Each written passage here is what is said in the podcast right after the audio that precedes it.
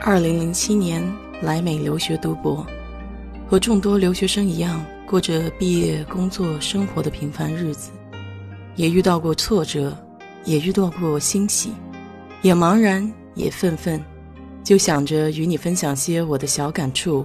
和你共鸣共勉。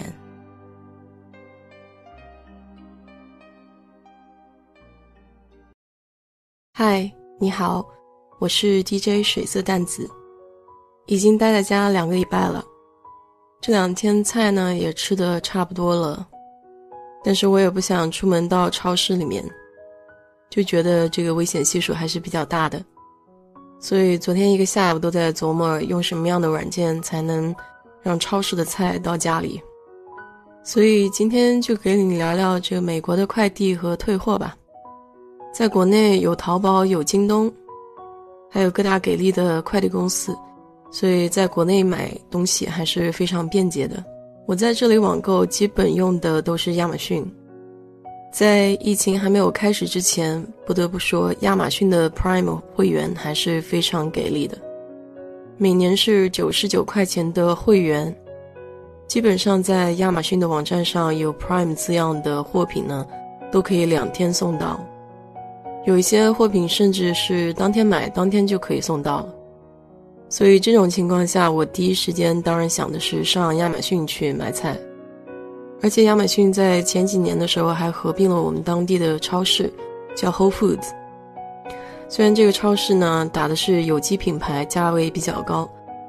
但是现在是疫情的情况下，只要不出门去买菜，啊，价位稍微高一点呢，也还是可以接受的。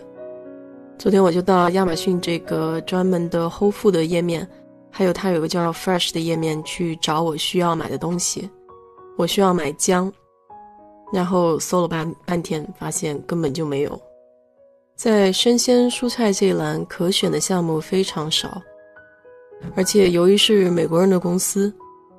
像我们中国人经常出的蔬菜，它是没有的，比如青菜，比如大白菜。而且超市的运输呢，跟你这个 Prime 的会员是没有关系的，啊，还是需要达到三十五块钱才会有专人给你送，所以我最后不得不添了两瓶酒，以达到三十五块钱，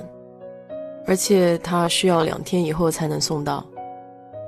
另外一个在 Fresh 上的订单，我花了大概有半个小时选了我要的东西，最终到结账的时候，他跟我说没有办法配送。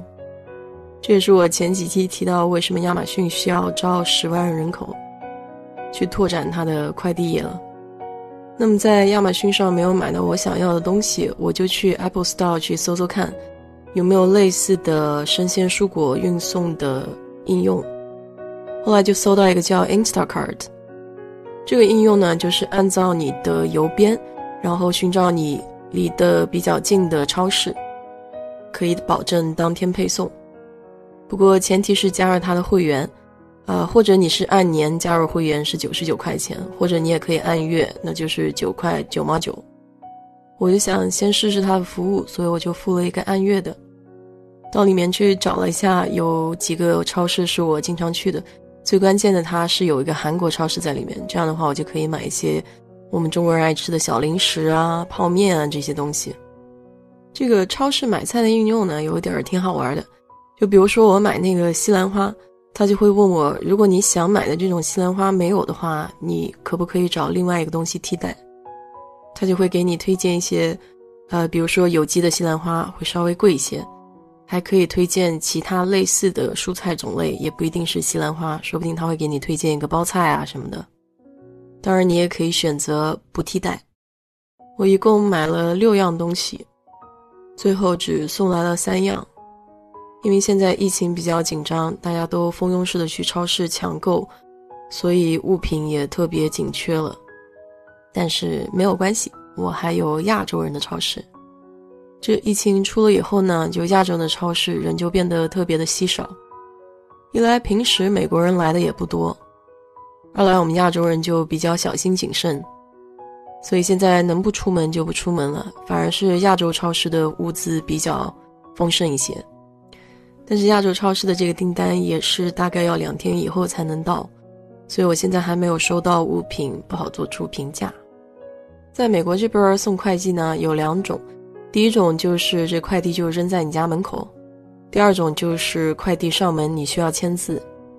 在美国这边基本就靠自觉了，就是经常你能看到这个家门口都有这种快递的包裹，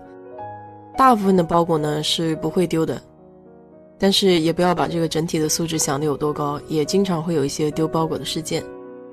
油管上面就有一个做工程的小伙子，经常丢包裹，就是他非常气愤，他后来就做了一个小的恶作剧的小玩意，它长得就很像亚马逊的一个小包裹，但是你拿回家拆开那个包裹的一瞬间，会释放非常非常臭的气体，而且这个气味很长时间不能消散。他在里面还安装了一个小的摄像头，可以拍摄这个全过程。当时看还挺解气的，虽然我也没遇到过这样的情况，因为在美国这个物品呢没有达到一定的金额，警察是不会管的，所以为什么这些人也非常的猖狂，就是这个原因。再来说说需要签字的邮件，这个需要签字的包裹投递呢就比较痛苦了，因为平时你上班你不在家，然后他白天的时候过来给你投递，那么看你不在呢，他就会给你留一张小条，让你到固定的地点去取。由于这个技术不发达，所以沟通不到位，经常会出现的情况就是你跑到邮局那边去取，他还会告诉你啊，快递的人员出去给你投放这个包裹了，所以几趟搞下来你也是精疲力竭。这快递虽然不是太给力，但是美国的退货政策真的是非常不错，真的是让你感觉顾客是上帝的这种待遇。不仅仅是在店里的东西，还有网购退货也是非常便捷的。我记得有一次我买书，然后他多给我寄了一本，我说要给他退回去，然后亚马逊就直接跟我说我可以留着这本书。一般退货呢，你就走网上选择那个退货，然后他会打印出来一个条码，你把要退的货品装到一个小盒子里面，带上那个条码，到 UPS。那那里的工作人员就会帮你处理好了，基本上不费什么劲。美国这边退货的奇葩事件呢也非常的多，我曾经就看到有个人西瓜吃了一半也拿去退，更匪夷所思的是，这个超市居然还真的让他退了。一般根据你买的不同物件呢，这个退货的期限也是不一样的，还有个固定的时间。但是香烟这类东西好像是不可以退的。通常你在实体店退货的时候呢，店员会固定的问你一下为什么要退货，你就说你不需要了，这样也是可以的。有收据的情况下会减少一些麻烦，但是你没有收据呢，有些店也是同意让你退的。不过不管怎么样吧，在哪里还是要保持一颗公德心，不要随意的去退货。好了，今天就给你聊这么多吧。如果对这个话题感兴趣的话，就在评论区给我留言吧，谢谢。